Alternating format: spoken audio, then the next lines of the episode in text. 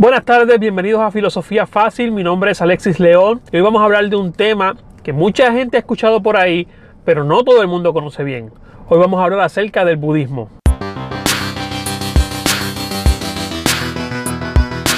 Lo primero que quiero hacer es agradecer a todas las personas que se han suscrito al canal y que me han escrito. Eh, estuve un tiempo fuera sin grabar muchos videos porque estaba terminando lo que se conoce acá en mi país como una maestría en otros países se conoce como una licenciatura o un máster en el área de psicología.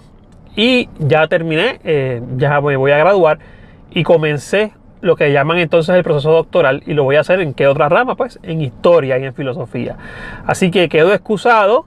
Eh, agradezco los mensajes que me han escrito, los comentarios, los correos electrónicos y la cantidad de gente que está viendo los videos. Un saludo caluroso desde el Caribe a toda la gente del mundo, sobre todo a la gente de España que me han dicho que me están eh, viendo y compartiendo. Quiero dejar algo bien claro, bien claro. El budismo no nació como una religión. No puedo decir que no es una religión, porque mucha gente dice, no, no, no, no, el budismo no es religión, el budismo es una filosofía. Eh, bueno, ya el budismo es una religión. No nació como una religión, y esa es la realidad. Cuando la gente dice por ahí que no, que el budismo no es una religión, que es una filosofía, se están refiriendo a que las enseñanzas iniciales del budismo no fueron en pos de una religión, fueron hechas como una filosofía de vida, nada tenía que ver con un carácter religioso porque ya existía una religión en la India, que era el hinduismo. Eh, así que no nació como una religión. Las enseñanzas del budismo, siglos más adelante, se van a afianzar como una idea religiosa y va a comenzar a ser el budismo una religión, de hecho una religión bastante grande. Y poco a poco se van a ir desplazando las ideas del budismo como filosofía porque ya se van eh, incorporando a lo, que, a lo que vendría a ser la religión.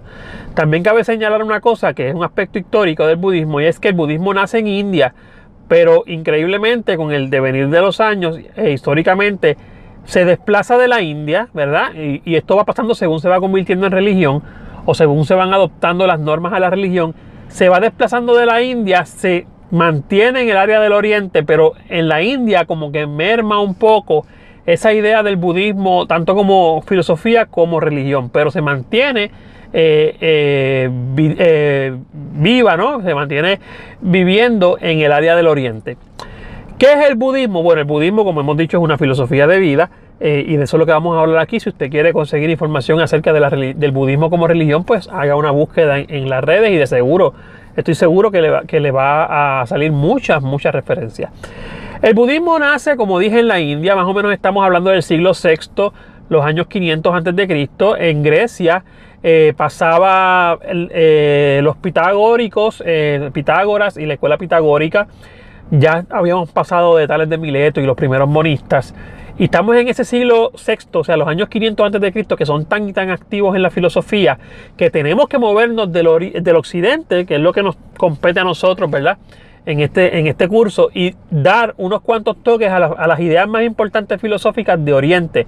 Y hablamos del Tao, no podemos dejar de hablar del budismo, eventualmente hablaremos de, otros pensadores orientales que tuvieron mucho efecto, sobre todo en las ideas occidentales. ¿Quién eh, origina el budismo? Bueno, dicen los, los que han eh, investigado esto, ¿verdad? y en esto hay muchas cosas que son cuentos o, eh, que se van pasando, ¿no? Eh, cuentos o, argumentos que se van pasando de generación en generación. No hay nada escrito como tal, quizás como vimos con el Tao, que habían unos, unos libros, que todo comenzó con un señor que se llamaba Siddhartha Gautama, no se llamaba Buda, no se llamaba Buda, eventualmente va a adoptar el nombre de Buda, que ya mismo vamos a hablar de eso. Siddhartha Gautama, dicen los escritos, o por lo menos dicen los escritos que han quedado de las costumbres, que era lo que se viene a conocer como un príncipe, un príncipe que tenía mucho poder adquisitivo, tenía mucho dinero, ¿verdad? Porque estaba bastante bien posicionado. Este señor, al tenerlo todo, comienza a cuestionarse sobre eh, la felicidad, sobre ese, e, e, ese, ese deseo o ese sentimiento de, de felicidad. No lo tenía, no lo tenía. Lo primero que él piensa es que si teniendo mucho poder adquisitivo, y hago esto porque es dinero, si teniendo mucho poder adquisitivo no alcanza esa, esa, esa forma de ser completo, de, sentirse bien, de sentirse feliz, pues lo correcto sería despojarse de todo. Y en efecto se despoja de todas sus riquezas abandona esa vida de principio, abandona esa vida de, de persona con dinero y se entonces se lanza a ser una persona sin nada. Esto ya plantea una diferencia entre lo que estaban pensando la, gente en Occidente, o sea, los griegos sobre todo, y lo que está pensando la gente en Oriente, recordemos al, al taoísmo y ahora con el budismo. En Occidente se planteaba la idea del universo, qué papel tenía el hombre en el universo y en su, y en su funcionamiento. En Oriente no se, no se tenía ese, ese, deseo de buscar esas, esas ideas. De hecho, Oriente pensaba, los pensadores orientales como Buda, como el Tao, pensaban que eh, adentrarse en esas preguntas cosmológicas y, buscar los orígenes del universo era precisamente distraer la mente, distraer el ser de lo que realmente le daba felicidad. Y por ahí más o menos va la cosa. Por eso tenemos gente pensando más o menos lo mismo en ambos lados, o sea, en, en, áreas comunes. Y aunque están haciendo un tipo de filosofía, porque en Occidente están dejando el mito por entrar entonces a la filosofía, en Oriente están dejando el mito por entrar a la filosofía, pero quizás de diferentes maneras. Ahora bien, este señor cuando deja todo, Siddhartha Gautama cuando deja todo y se convierte en una persona sumamente pobre, no tiene nada, pues entonces descubre también el sufrimiento porque no tiene acceso a nada y comienza a pensar que aún teniéndolo todo, que es uno de los extremos, y no teniendo nada, siempre hay una, hay una constante y es que no hay felicidad, no, no, se, no se está feliz, no se está completo. Y entonces él, él, comienza a enseñar que la verdadera felicidad está en el medio, en el medio del camino, sobre todo esa palabra, esa frase camino, nos debe ser conocida porque hablábamos anteriormente en el taoísmo que también había lo de vivir por el centro del camino. No entregarse a los placeres o a los deseos de buscar cosas en los extremos, entiéndase riquezas eh, materiales, o despojarse de todas ellas pretendiendo que eso es lo que te ataba a las riquezas, ¿no? Eh, a, la, a la felicidad, perdón. Ambos extremos son malos. Más adelante veremos unas escuelas griegas que planteaban que despojarse de todo era una idea central filosófica y realmente vemos entonces que el budismo siglos antes ya estaba planteando que no era así, o por lo menos para ellos no era así. Ahora, cuando él descubre esta realidad y la comienza a, comentar con sus amistades, adopta el nombre del Buda. El Buda no es un nombre propio, no es un nombre, no es un nombre de una persona. Buda significa el iluminado. Y sus seguidores comenzaron a llamarle el Buda. Bien importante, Buda nunca nunca pidió ser una deidad, nunca pidió ser eh, adorado ni alabado, nunca se, mostró como el centro de, esa idea que él planteaba eh, filosófica, mucho más adelante la van a plantear como una idea filosófica, o sea, Buda nunca propuso eso, eso es, las personas pues adoptaron esas ideas y, y determinaron eso, ¿verdad? Pero él nunca propuso estar ahí. Enseñanzas del Buda, hay dos cosas, bueno, tres cosas fundamentalmente importantes dentro del budismo, ¿verdad? Que vamos a decir en este video corto.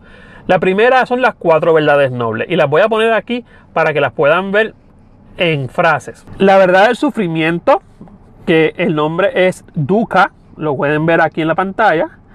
La verdad del origen del sufrimiento, samudaya.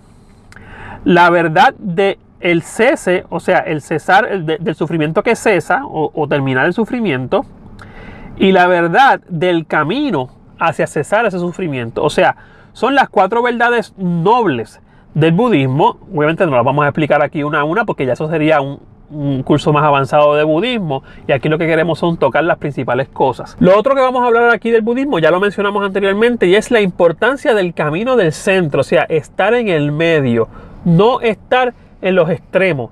Eso es muy importante, eso es muy importante porque nos plantea primero que había algo similar en la forma de ver la vida en esta gente de Oriente, porque el taoísmo planteaba, básicamente lo mismo, no estar en los extremos. Y quiero que lo mantengan siempre en la mente porque más adelante vamos a ver que esta idea y esta filosofía del camino del centro y, y abandonar los extremos cobra mucho significado.